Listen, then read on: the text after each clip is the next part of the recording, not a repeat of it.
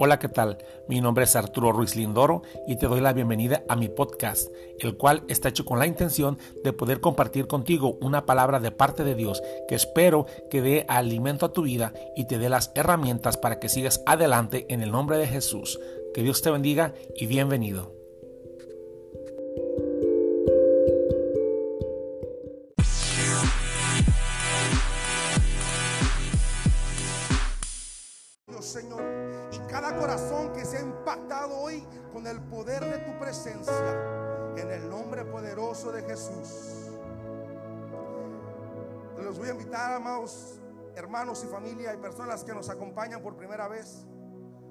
A que en este mismo ambiente me acompañen a leer el libro de Segunda de Reyes, capítulo 20, versículo 1. Lo vamos a leer en la versión Reina Valera 1960. La vez pasada mencioné varias versiones. Y me dijeron, Arturo, agarra solo una. Hoy vamos a agarrar la Reina Valera 1960. Segunda de Reyes, capítulo 20, versículo 1. ¿A cuánto les gustan las palabras proféticas? A mí me gustan. Y nos emociona.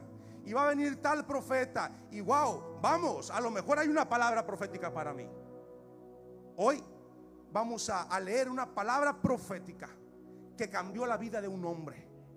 Lo leemos en el nombre del Padre, del Hijo y del Espíritu Santo y dice así. En aquellos días Ezequías cayó enfermo de muerte y vino a él el profeta Isaías, hijo de Amós, y le dijo, Jehová dice así, ordena tu casa porque morirás y no vivirás. Wow, amén. Padre, te damos gracias en esta hora por la oportunidad que nos da de estar en este lugar. Yo te pido, Espíritu Santo de Dios, que seas tú tomando el control de mi boca, de mi corazón, de mis pensamientos y de mi espíritu, Señor.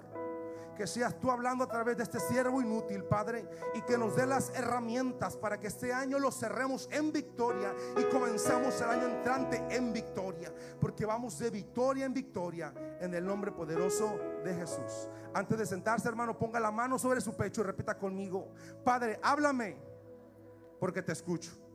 Puede tomar asiento. Creo que a todos, a mí, nos gustan las palabras proféticas. Y cuando escuchamos que va a venir un profeta, esperamos que quizá Dios tenga algo para nosotros una activación, ahí viene el negocio, eh, eh, tu ministerio se activa, vienen las naciones y, a veces, le voy a ser sincero, yo hasta he venido con feria, he feriado para traer billetes para pactar. Digo, si hay algo yo lo pacto. Pero, qué tremenda es la palabra profética que se le soltó a este hombre Dice la Biblia que estaba el rey Ezequías, que estaba enfermo. Y mira, el rey Ezequías no era cualquier rey. Dice la Biblia que el rey Ezequías empezó a reinar cuando tenía 25 años y reinó sobre Jerusalén 29 años. Dice la Biblia que hizo lo recto ante los ojos de Jehová. Y en Reyes, segunda de Reyes, capítulo 18, 5 dice, ni antes ni después de él hubo otro como él entre todos los reyes de Judá. Wow, no era cualquier rey. El versículo 7 dice, y Jehová estaba con él y donde quiera que él salía, prosperaba. Wow. Mira, este hombre no era cualquier rey. De los reyes de Judá, no, no, no hubo ni antes ni después que él un rey mejor.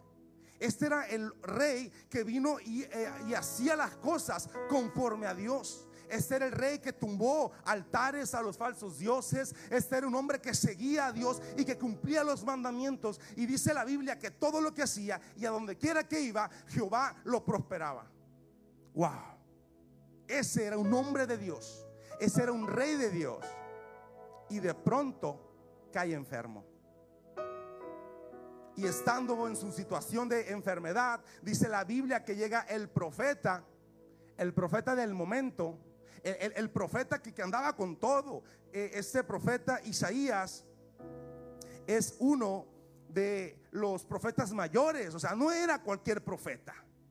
Y quizá le, le dijeron sus eh, sirvientes, hey rey, anímate, viene el profeta. Quizás te suelte una palabra de sanidad, quizás te diga eh, cómo vas a solucionar las cosas. Y, y Ezequías, yo creo que también estaba preparándose para pactar. Si suelta, yo lo pacto. Y llega, dice la Biblia, que el profeta y le dice, Así dice Jehová.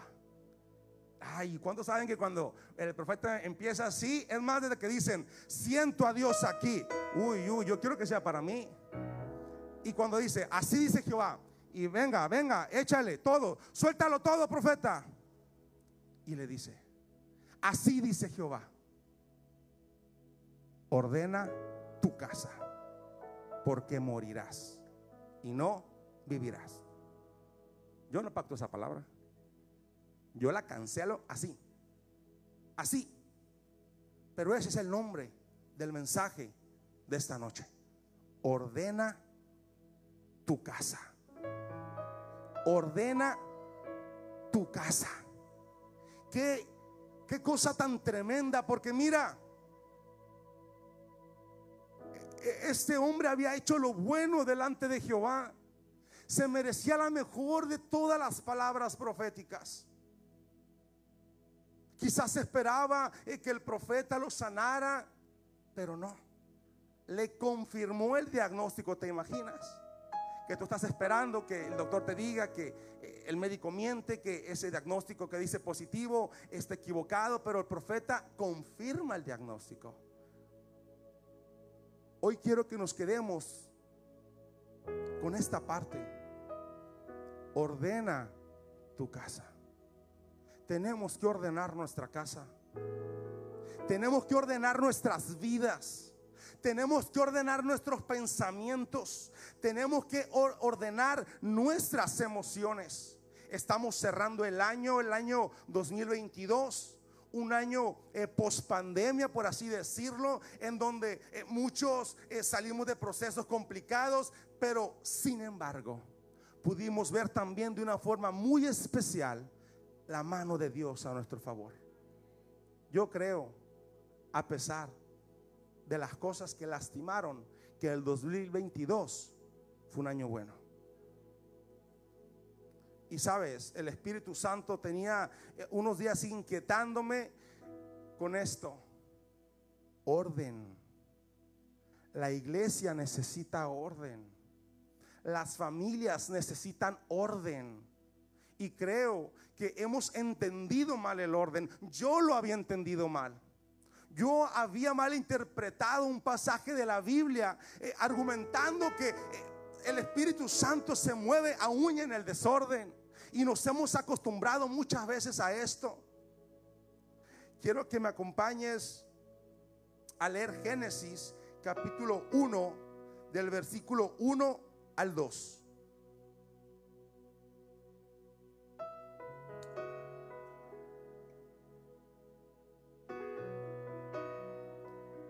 Génesis 1 del 1 al 2. Dice de la siguiente manera, lo leemos en el nombre del Padre, del Hijo y del Espíritu Santo. En el principio creó Dios los cielos y la tierra, y la tierra estaba desordenada y vacía y las tinieblas estaban sobre la faz del abismo y el Espíritu de Dios, hasta la parte que nos encanta, y el Espíritu de Dios se movía sobre la faz de las aguas. Amén. Yo creo, yo, por lo menos yo, no voy a generalizar, yo había entendido mal este pasaje. Yo solía usarlo para decir que a pesar de que uno ande mal, el Espíritu de Dios se mueve. Y yo justificaba que a pesar de que uno ande en desorden, el Espíritu de Dios se mueve. Ahí dice la Biblia. Dice la Biblia, decía yo, que la tierra estaba desordenada y que el Espíritu de Dios se movía sobre las aguas. Y mira, la palabra que eh, se traduce como mover es la palabra hebrea rabhaf, que se traduce como mover o temblar. Así que imagínate, imagínate la tierra desordenada, vacía, oscuridad, eh, tinieblas, porque dice la Biblia que eh, las tinieblas estaban cubriendo el abismo. Imagínate un, panorama así tenebroso. Y el Espíritu Santo, como tú te lo puedas imaginar, no solo moviéndose, sino temblando. Imagínate todo ese poder contenido moviéndose sobre las aguas, porque la tierra estaba desordenada. Y, contenido, ese dunamis, ese poder creativo, ese poder que, que transforma todo el poder de Dios, moviéndose, temblando sobre las aguas. se, escucha por una parte muy padre, wow, qué padre. Pero lo que Dios me hacía entender es que por cuánto tiempo el Espíritu Santo, el Espíritu de Dios, se estuvo moviendo sobre las aguas sin que sucediera nada. ¿Cuánto tiempo? Porque la Biblia no nos dice cuánto tiempo pasó entre e, este pasaje y entre la creación. Dice la Biblia que el tiempo de Dios no es como el de nosotros, que un año es como mil años y mil años como un, día. Entonces de pronto, no sé cuánto tiempo el Espíritu Santo estaba moviéndose, estaba temblando, estaba conteniendo ese poder. Pero no pasaba nada. y el Espíritu Santo me inquietaba y la verdad este, este mensaje para mí se, me hacía muy denso. Yo decía, Señor, este mensaje, no sé, no sé, se me hace muy denso, pero a Dios le preocupa que nos conformemos con el puro mover y que como no nos ordenemos, no suceda nada que nos conformemos con el puro mover y decimos, wow, qué bonito se movió. Pero no pasó nada. ¿Cuánto tiempo pasó? No lo sé. No sé cuánto tiempo pasó entre que Dios creó, eh, hizo la tierra y lo que fue la creación. Y me preocupa cuánto tiempo está pasando. Y nosotros acostumbrados al movimiento sin la manifestación. Y creo que como iglesia estamos orando por manifestación. Pero el problema es que hay un desorden. Necesita ordenarse. El Espíritu Santo se mueve, pero no se manifiesta. Por eso la palabra que el Señor quiere traer a su iglesia antes de cerrar este 2022 es, ordena tu casa. No solamente se quiere mover, no solamente quiere que sientas bonito. ¿De qué sirve? Dice la Biblia que la palabra que se usa como mover es también temblar. ¿De qué sirve que tiembles? Que temblemos, que nos caigamos y nos levantemos igual. ¿De qué sirve? ¿De qué sirve a veces tanto espectáculo aquí y en la casa somos los mismos? Con la familia, con los papás, con los vecinos no basta el mover. Necesitamos que se manifieste. Y mira, se me hace tan tremendo porque porque él tiembla. Él, está moviéndose. Él, no se puede contener y él dice, no, yo, quiero manifestarme. Yo quiero bajar, yo quiero hacer prodigios, yo quiero hacer milagros. Yo soy Dunamis yo quiero vaciarme sobre ellos, yo quiero eh, llenarlos, yo quiero prenderlos, yo quiero que profeticen, yo quiero que hagan tantas cosas. Pero hay desorden. Y habrá quien me diga, quizá porque lo he escuchado, Arturo, pero a pesar de que hay desorden, mira lo bien que me ha ido. Porque a veces también agarramos y decimos, no, es que los dones de Dios son irrevocables. Y mira, yo sé que ando, que no estoy ah, en orden, Yo sé que hay cosas en mi vida que están en desorden, pero mira qué bien me va. Mira qué bendecido soy. Y a quien diga quizás, Arturo, mira lo bien que me ha ido, tú estás equivocado. Sí, quizás sí. Pero mira lo que dice segunda de Samuel, capítulo 12, del versículo 7 al 8. Segunda de Samuel, capítulo 12, del versículo 7 al 8. Dice así. Entonces, Natán dijo, entonces dijo Natán a David, tú eres aquel hombre. Así ha dicho Jehová, Dios de Israel, yo te ungí por rey sobre Israel y te libré de la mano de Saúl y te di, dice, la casa de tu Señor y las mujeres de, de tu Señor en tu seno. Además, dice, además te di la casa de Israel y de Judá. Y si esto fuera poco, te habría añadido mucho más. Wow. Mira, quedémonos un poco con este pasaje. A estas alturas de la vida del rey David, él estaba siendo confrontado. Una vez más, un profeta no viene con una palabra nada más de bendición, viene con una palabra de exhortación y de confrontación y le dice, tú mataste a un hombre para quedarte con su mujer. Hiciste lo malo, tú te desordenaste. Había orden en ti, Dios te ha bendecido mucho, lo tenías todo. Y así dice el Señor. Y, y viene y le da una noticia negativa y le dice, y si esto fuera poco, te habría añadido mucho más. Escucha esto. El rey David hubiera recibido mucho más si hubiera continuado caminando en orden. Quizás alguien diga, Arturo, a mí me ha ido muy bien, pero te puede ir mucho mejor. Pero puede recibir mucho más. ¿Cuántas bendiciones no nos estaremos perdiendo? ¿Cuántas cosas no estamos dejando de disfrutar por caminar en desorden, por vivir en desorden.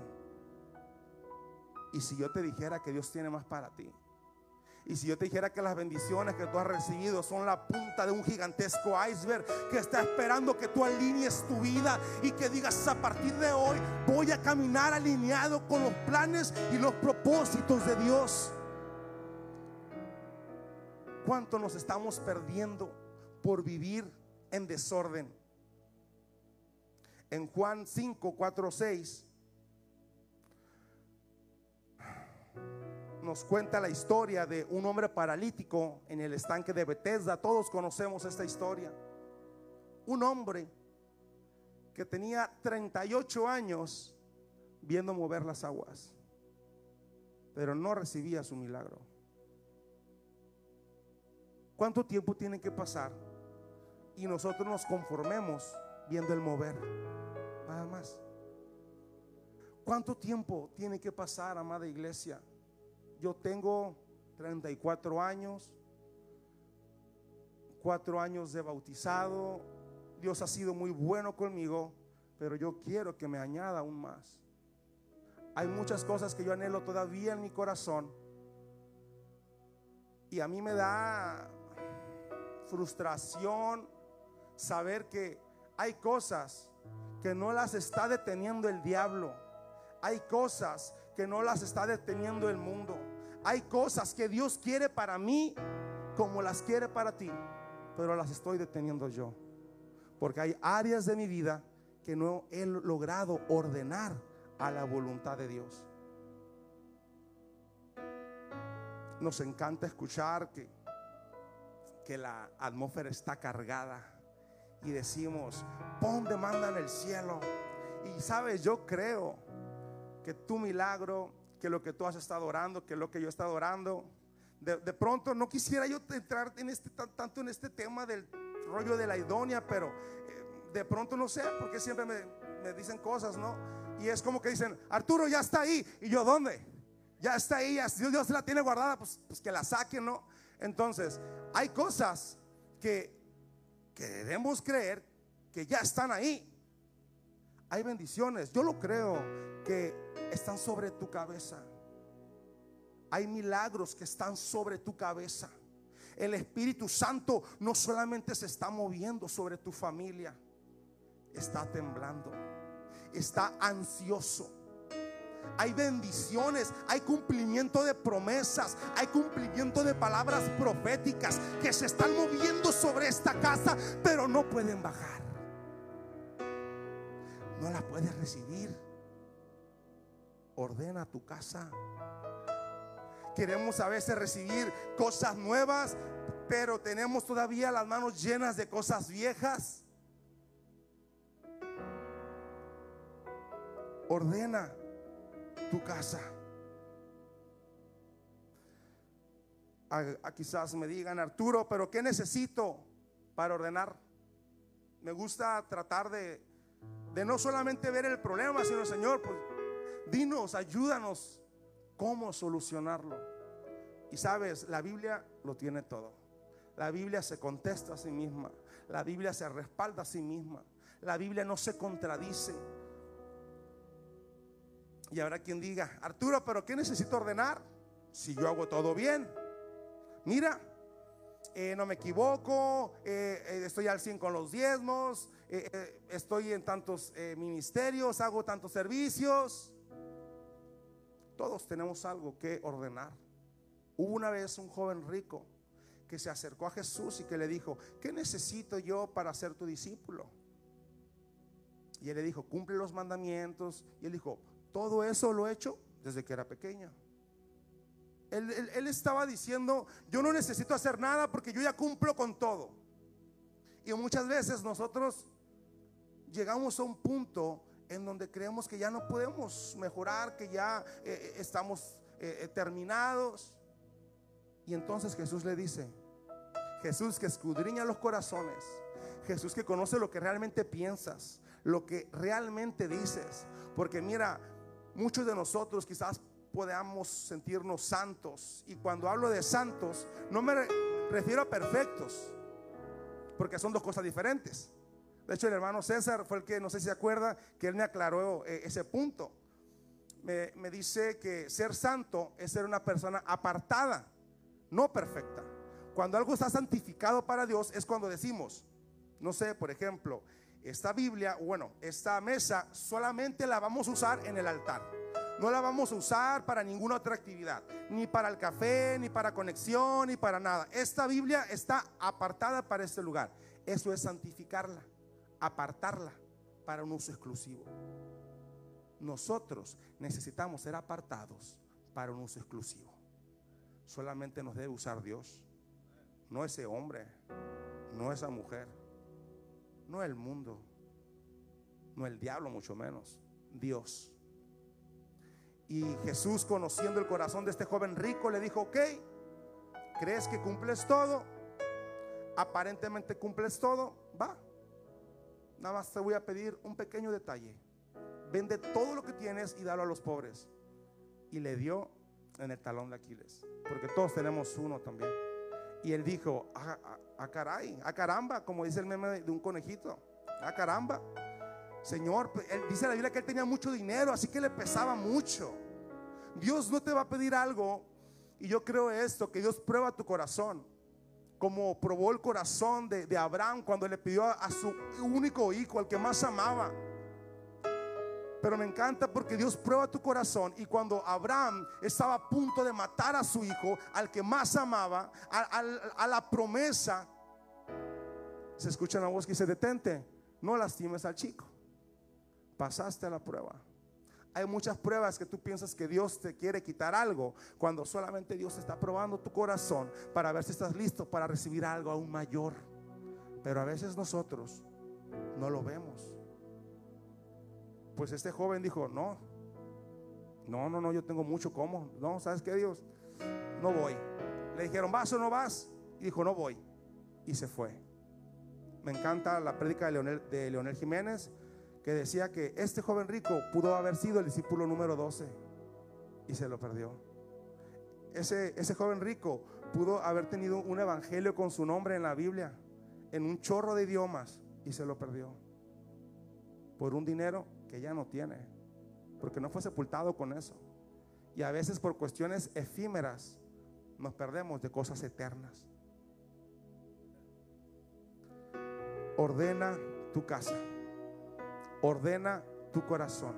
Dios sabía lo que había en el centro del corazón de este joven. ¿Qué está tomando? ¿Qué está tomando el centro de tu vida? ¿Qué está tomando el centro de tu corazón?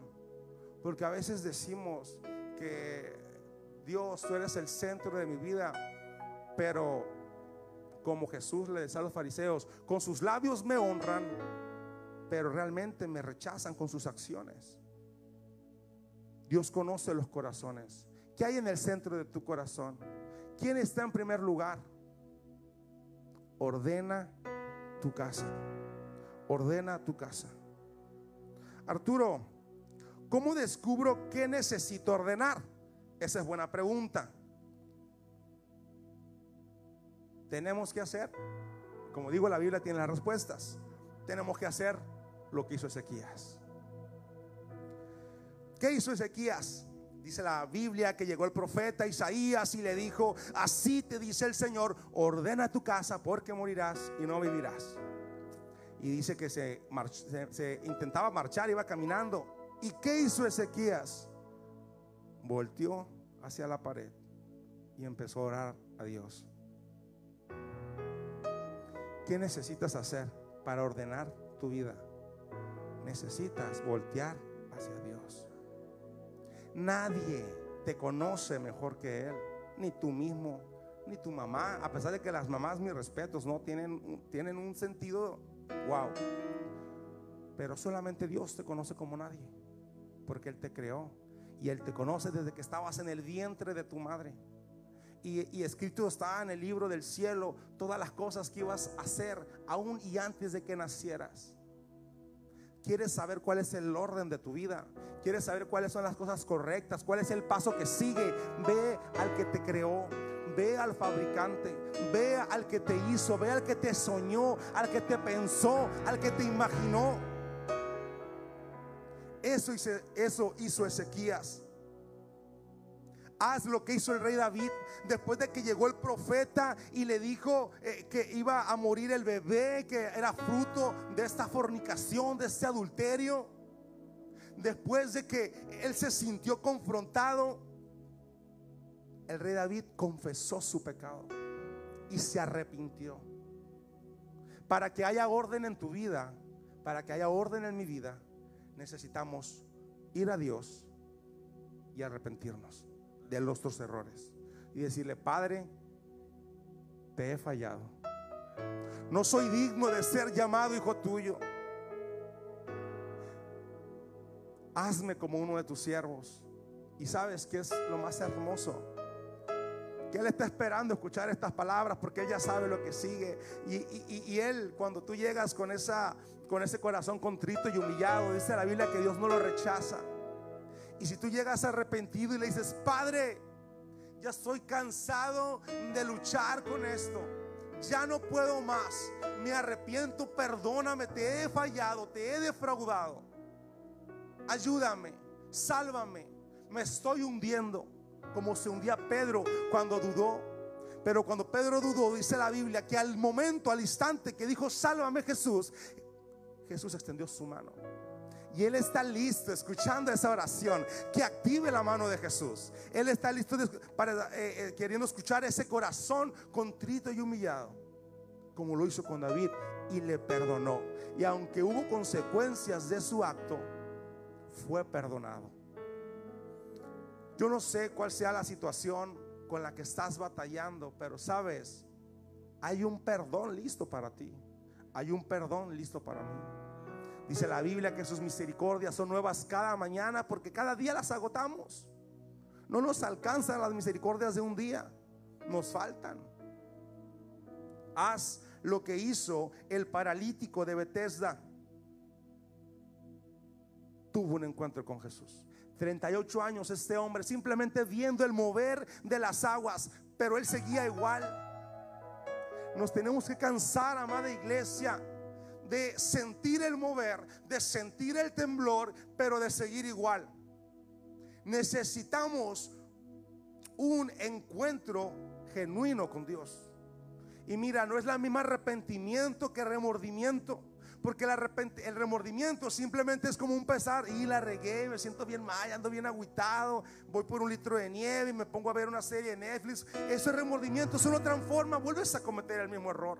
La palabra que la Biblia usa para arrepentimiento y remordimiento son palabras diferentes. Lo que Judas sintió cuando eh, traicionó a Jesús fue remordimiento.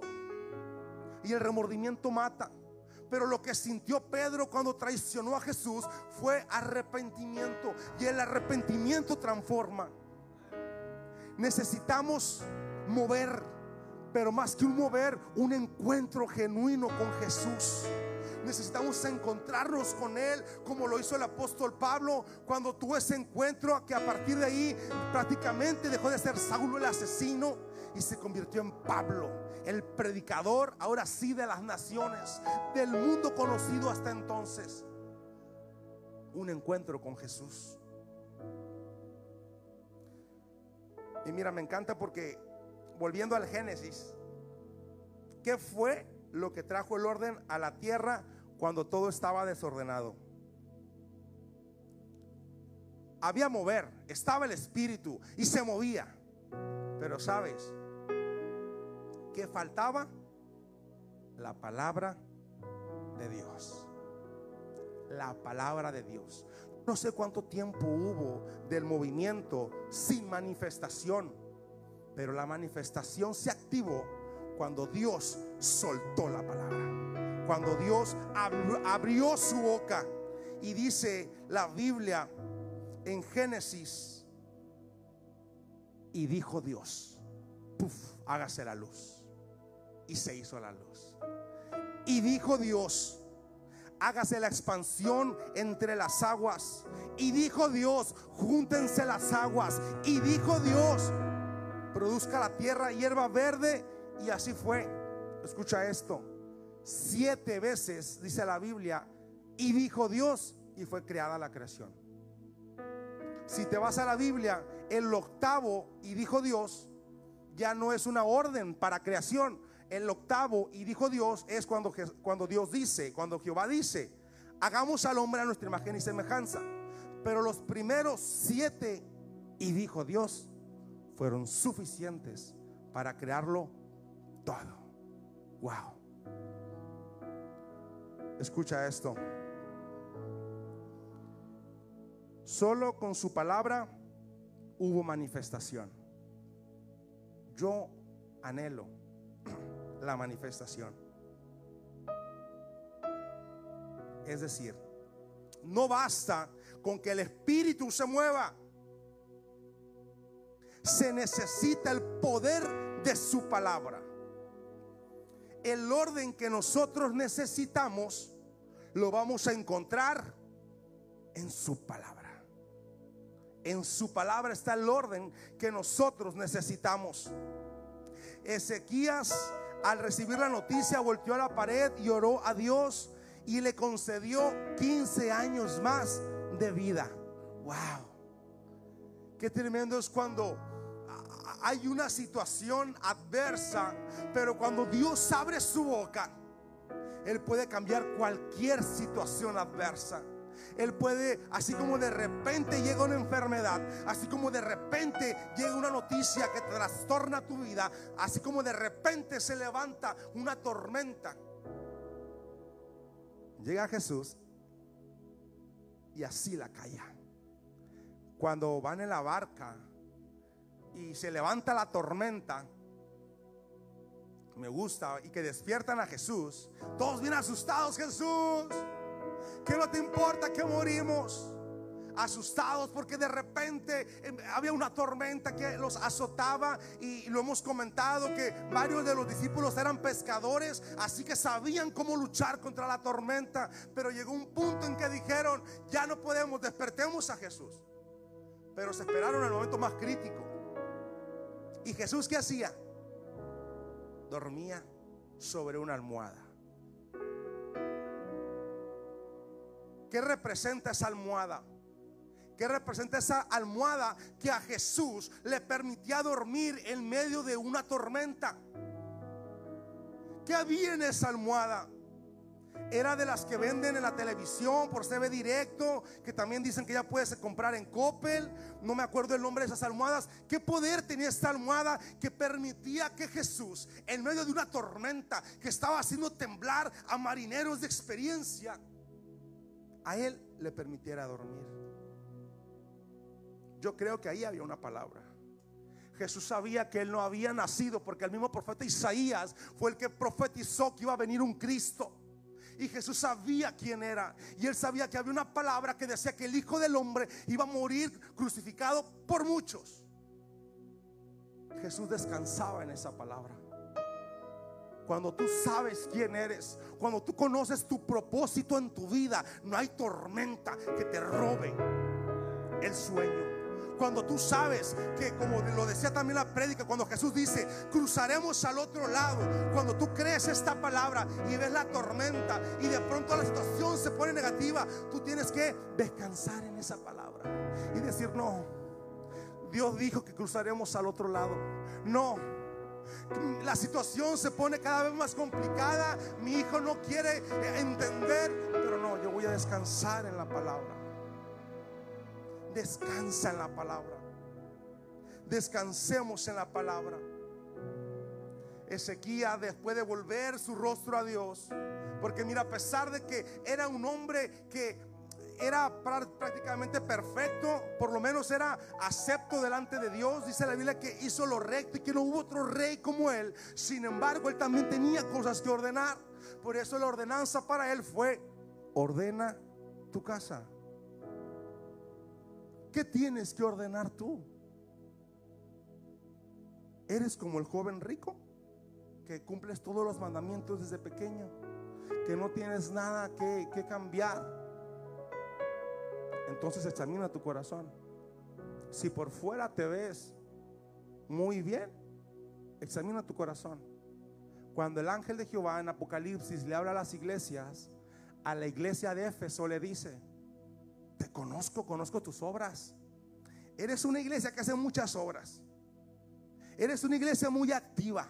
Eres una iglesia eh, que siempre anda al 100 y, haces esto y haces esto, esto otro. Me impresionas. Wow, wow, qué tremendo auditorio. Wow, qué tremendos ministerios. Wow, qué padre sonido. Wow, esto.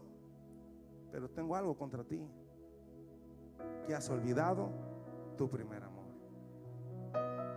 Quizás por fuera podemos aparentar perfección, pero Dios conoce el corazón. Dios sabe qué es lo que está dentro de nosotros. Y, más que otra cosa, Dios conoce la motivación del por qué hacemos las cosas. Es necesario que ordenemos nuestra casa, que ordenemos nuestra vida. Y escucha esto, que ordenes las motivaciones. Quizás no me creas, pero si una cosa hago es decir, Señor, ¿por qué hago las cosas? Señor, si estoy haciendo, y literal es Dios, háblame, por favor, hazme entender. Señor, si estoy haciendo las cosas por la motivación incorrecta, deténme. Cuando hacemos algo en desorden, llega caos. Si el rey Ezequías no hubiera entendido esto, cuando el profeta le dijo, ordena tu casa, y él antes de ordenar los papeles de la herencia, él antes de ordenar las cuestiones quizás políticas, él dijo, yo, para mí lo primero es Dios. Y fue lo primero que él hizo. Si él hubiese hecho otra cosa como lo hizo el rey Saúl, cuando al rey Saúl le dijeron, oye, ¿sabes qué? Llegó el profeta Samuel y le dijo, te será quitado el reino. El profeta, eh, el rey Saúl le dijo, hey, espera, está bien, quítamelo pero hazme quedar bien delante de mis generales. pero delante de mis hombres no me avergüences. Ven conmigo para que piensen que todo está bien. A él estaba importando más el que dirán de las personas. Si el, si el, rey Saúl hubiese hecho lo que hizo el rey Ezequías y en ese momento se hubiese hincado y hubiese pedido perdón, hubiese sido perdonado. Hay que ordenar nuestras prioridades. Hay que ordenar nuestras intenciones, nuestras motivaciones. Estás haciendo las cosas, estoy haciendo las cosas para que me vean. Estoy haciendo las cosas para agradarle a la gente, para que me quieran, para sentir que tengo un valor.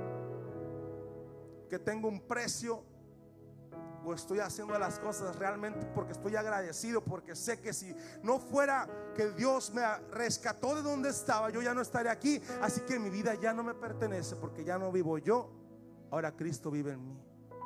¿Cuál es tu motivación? Creo que es tiempo que volvamos a la palabra. Creo que nos hemos alejado un poco de la palabra. Queremos orden, volvamos a la palabra.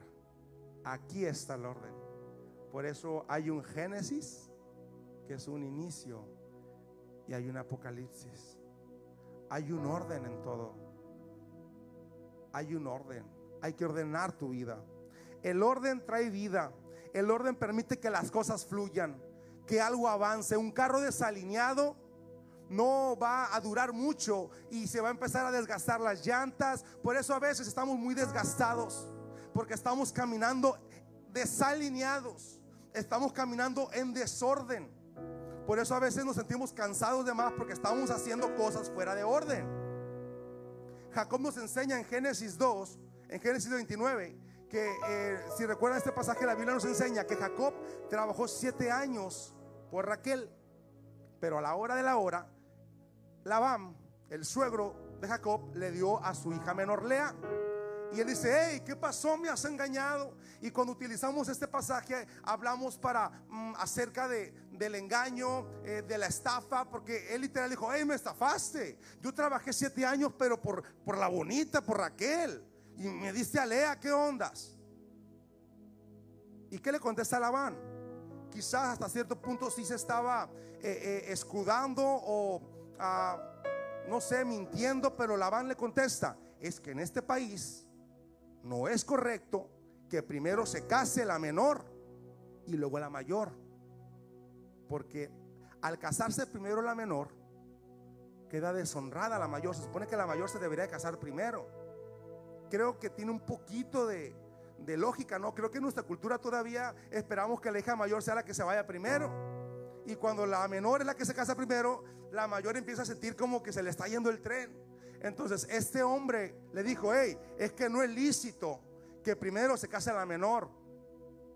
Por eso te di a la mayor. ¿Quieres la mayor? Trabaja otros siete años. Y dice la Biblia que Jacob amaba tanto a Raquel que trabajó otros años, otros siete años. Pero el punto o el principio que yo encuentro aquí es este. Que muchas veces cuando caminamos en desorden o cuando hacemos cosas en desorden, trabajamos el doble. Trabajamos más.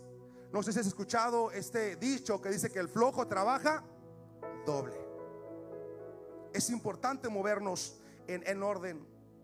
Y hay un pasaje de los que a mí en lo personal se me hacían más difíciles de entender y es el que la Biblia narra en 2 de Samuel 6, cuando el rey David intenta llevar el arca sobre un carro nuevo tirado por bueyes y cuando dice la Biblia que estaban llevando el arca de nuevo, lo habían recuperado de los filisteos y la estaba llevando de nuevo a lo que es eh, lo que es la tierra santa, la llevaba en carros, en un carro tirada por bueyes, los bueyes tropezaron, parecía que el arca se iba a caer y Usa uno de los que iba ahí guiando ese cortejo, que iba guiando esa, esa carreta, ese carruaje, ese carro, dice que intentó detenerla y la tocó.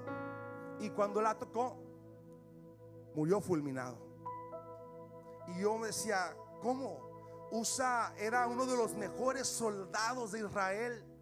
Era uno de los mejores soldados del rey David y su intención era buena.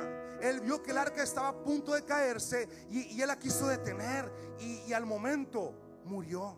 El mismo David sintió tanto pesar.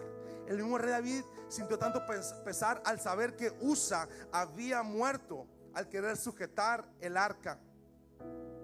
Y yo no entendía cómo Dios se había enojado con Usa si había hecho algo que aparentemente estaba bien. Entonces, ¿dónde está el error? ¿Cuál había sido el error de esta empresa, de este proyecto? Que Dios ya había dado una orden de cómo se debía de mover el arca.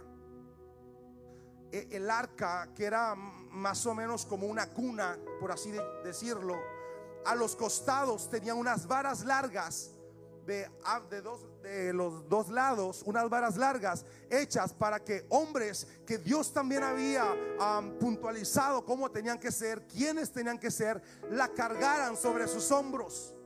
El arca fue diseñada por Dios para que se trasladase de esa manera, cargada por los hombros de los hombres que él mismo había designado, no para que se moviera en un carro tirada por bueyes. Orden. Todo tiene un orden. Y decimos, ah, pero para tanto, para que lo mate a este amigo que... Orden. La Biblia nos enseña orden. Y nos enseña principios. Y Dios no puede ir en contra de su propia palabra somos nosotros los que a veces nos movemos en este desorden. En una ocasión yo trabajo en una prepa abierta y de pronto hacemos publicidad en rancherías y hace varios años íbamos a Costa Rica y yo me quería meter a pegar carteles a Villa Juárez.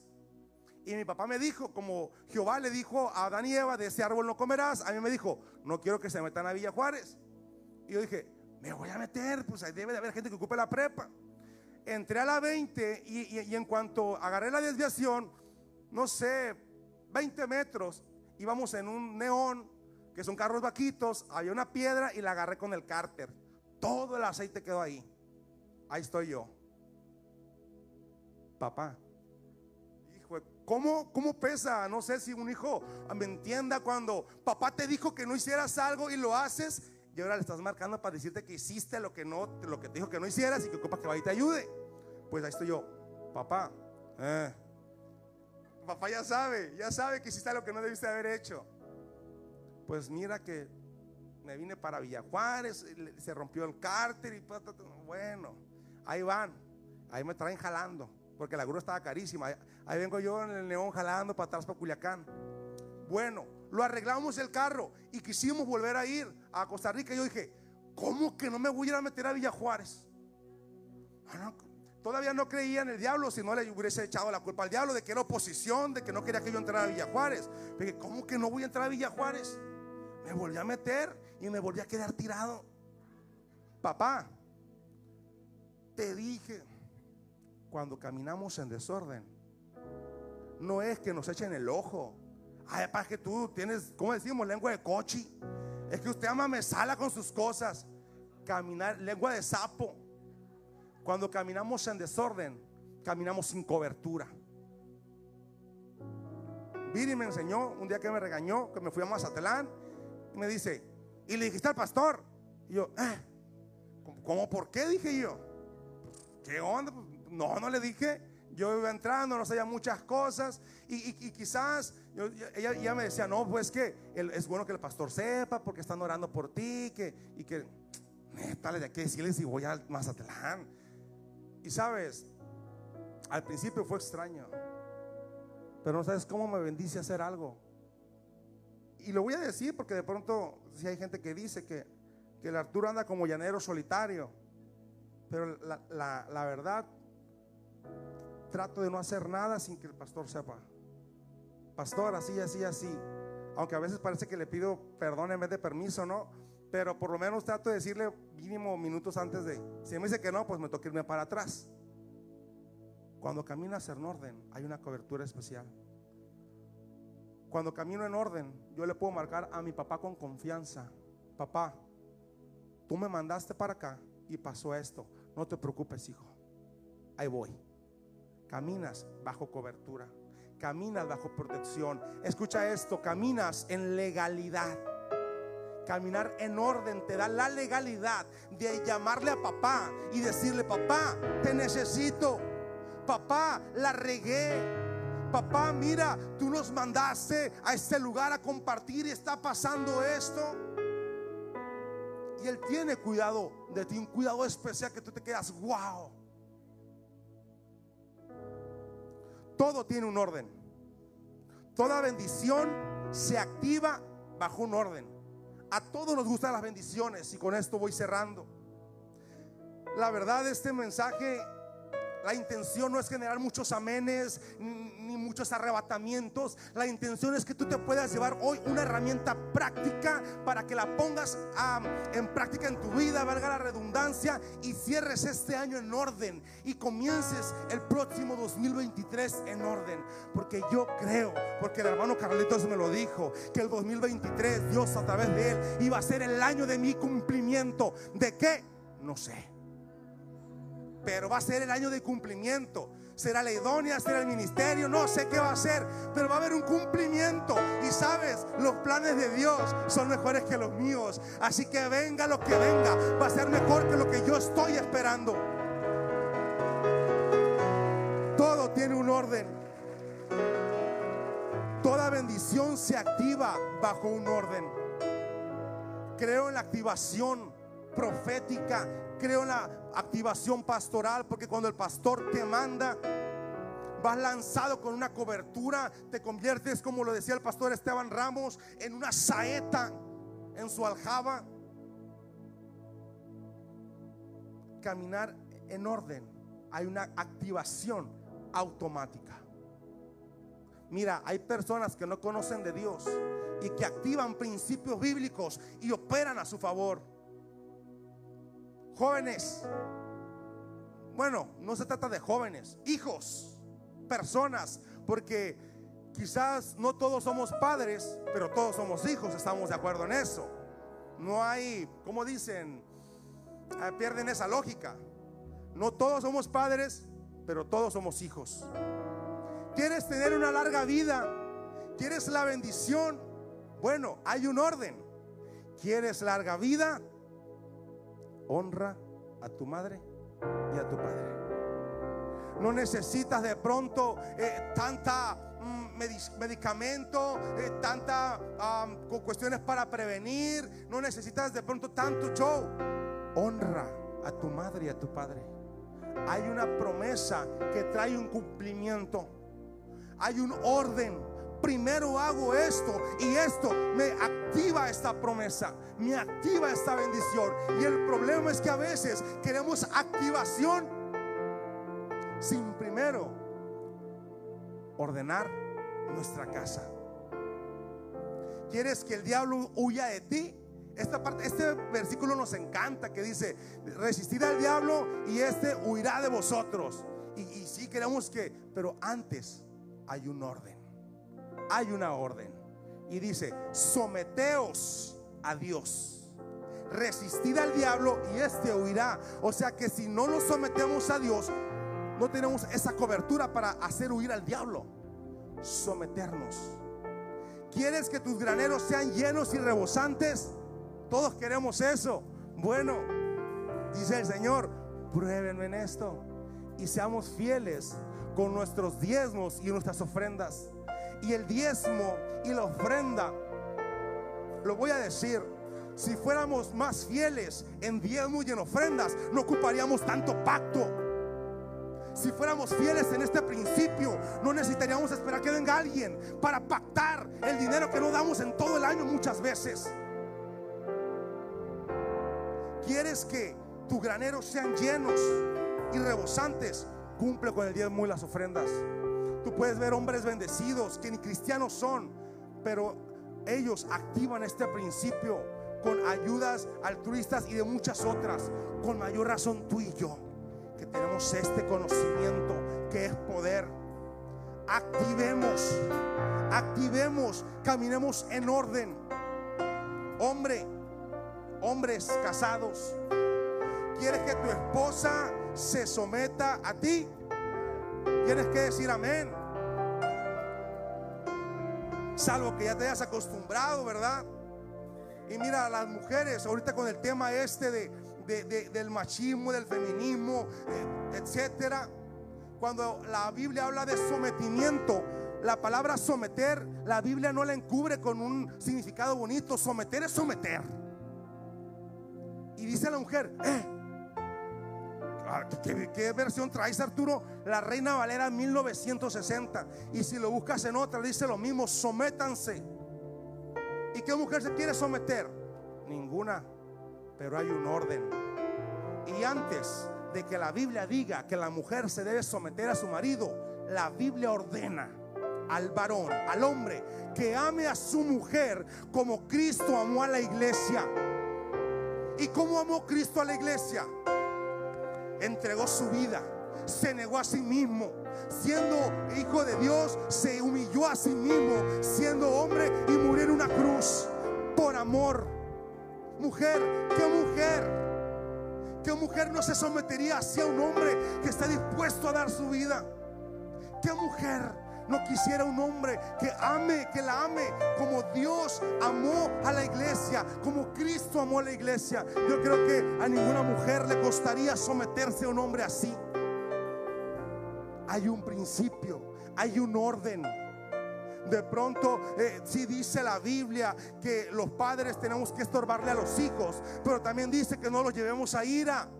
Hay un orden la Biblia nos da el orden perfecto de una familia. Aquí viene y nos dice cómo el padre ama a la esposa, cómo la esposa se somete al esposo, cómo eh, los hijos eh, obedecen al padre, pero porque los padres son de tal manera con los hijos, está la relación perfecta. Volvamos a su palabra. ¿Quiere ser llamado hijo de Dios y recibir su amor? Sí, acepta su disciplina. Porque Dios es amor y a quien ama, disciplina. Y esa parte no nos gusta. Decimos, no, Señor, esa parte no. Dios es amor y a sus hijos los disciplina. Iglesia, ¿quieres un nuevo Pentecostés? Busquemos la unidad y la unanimidad.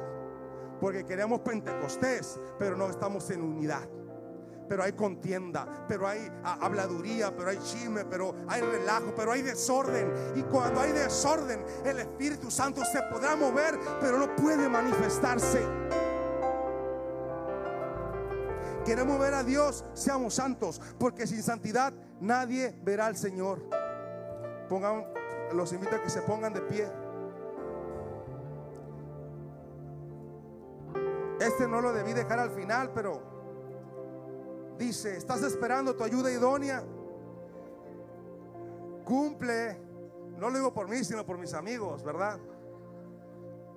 Yo soy el, coach y el coach ve el juego de afuera. Estás esperando tu ayuda idónea, cumple con la tarea asignada. Adán, escucha esto, antes de recibir su ayuda idónea, él trabajó, dice la Biblia, que Dios lo puso a ponerle nombre a todas las criaturas. Trabaja, me encantó y me quedé con esta prédica ah, de este muchacho Tamayo, se me fue su nombre, hijo de la pastora Ana Tamayo, Paul Tamayo, perdóname, brother. Eh, me encantó su prédica, que él decía que la bendición te llega trabajando. Paul Guerrero Tamayo. La, la promesa llega trabajando. Adán trabajó y después entró en un sueño profundo. Y del sueño profundo Dios sacó esa promesa. Así que a mí me encanta creer que, que va a ser la mujer de mis sueños, porque dice la Biblia. Pero sabes, antes de eso hay un trabajo que tenemos que hacer. Hay una asignación que tenemos que hacer. Y muchas veces queremos la promesa, queremos la promoción, queremos eh, pasar al otro lado, pero no queremos luchar con las tormentas. Y yo no sé ¿Qué cosa estás esperando? ¿Cuál sea el cumplimiento de tu promesa? Pero yo sí creo esto, que Dios la quiere cumplir. Que encima de cada uno de nosotros hay un cumplimiento, esperando que tú ordenes tu casa hay una promesa, hay un milagro, hay una activación, el ministerio que anhelas, eh, lo que tú quieras que anhelas con tu corazón está aquí arriba, esperando que ordenes tu casa. Voy a hacer un llamado y este llamado va a ser al igual que lo hizo Ezequías, al igual que lo hizo David, entre tú y Dios. No puedes cerrar el 2022 con el mismo desorden. Y mira, yo no vengo a juzgar porque también en mi vida hay cosas que debo ordenar. Yo no te puedo decir No tengo el don de decirte, eh, eh, tú estás mal en esto, tú estás mal en esto otro. No soy el maestro de la escuela para decirle a cada uno que le salió mal en su examen diagnóstico. Y sabes, quizás tú tampoco lo sepas. Y de pronto decimos, Dios, dime que estoy haciendo mal. El Espíritu Santo está como al principio, moviéndose y temblando, queriendo manifestarse, pero necesita que te ordenes. Así que te voy a invitar que esta noche hagas una oración genuina y le pidas al Señor que te revele. Porque ese es el trabajo del Espíritu Santo, no el mío. Revelarte qué áreas de tu vida necesitan un orden. Qué áreas de tu vida están estorbándole al cumplimiento de tu promesa. Qué áreas de tu vida están estorbándole al cumplimiento de tu llamado. ¿Qué es lo que está estorbando? ¿Qué es eso que está en desorden? Así que te voy a invitar mientras eh, está la alabanza a que pases a este lugar y le digas, Padre, yo no quiero terminar este año igual, mucho menos lo quiero comenzar igual. Yo quiero el cumplimiento. Eso que me prometiste, eso que soltó el profeta, eso que viene en tu palabra, Señor. Yo quiero el cumplimiento. El altar está abierto en esta noche. Habla con el Señor. Dile que te muestre qué áreas de tu vida debes de cambiar. Y dile, Padre, ayúdame. Ya no quiero ser el mismo. Quiero el cumplimiento. Ayúdame a ordenar mi vida. Aleluya.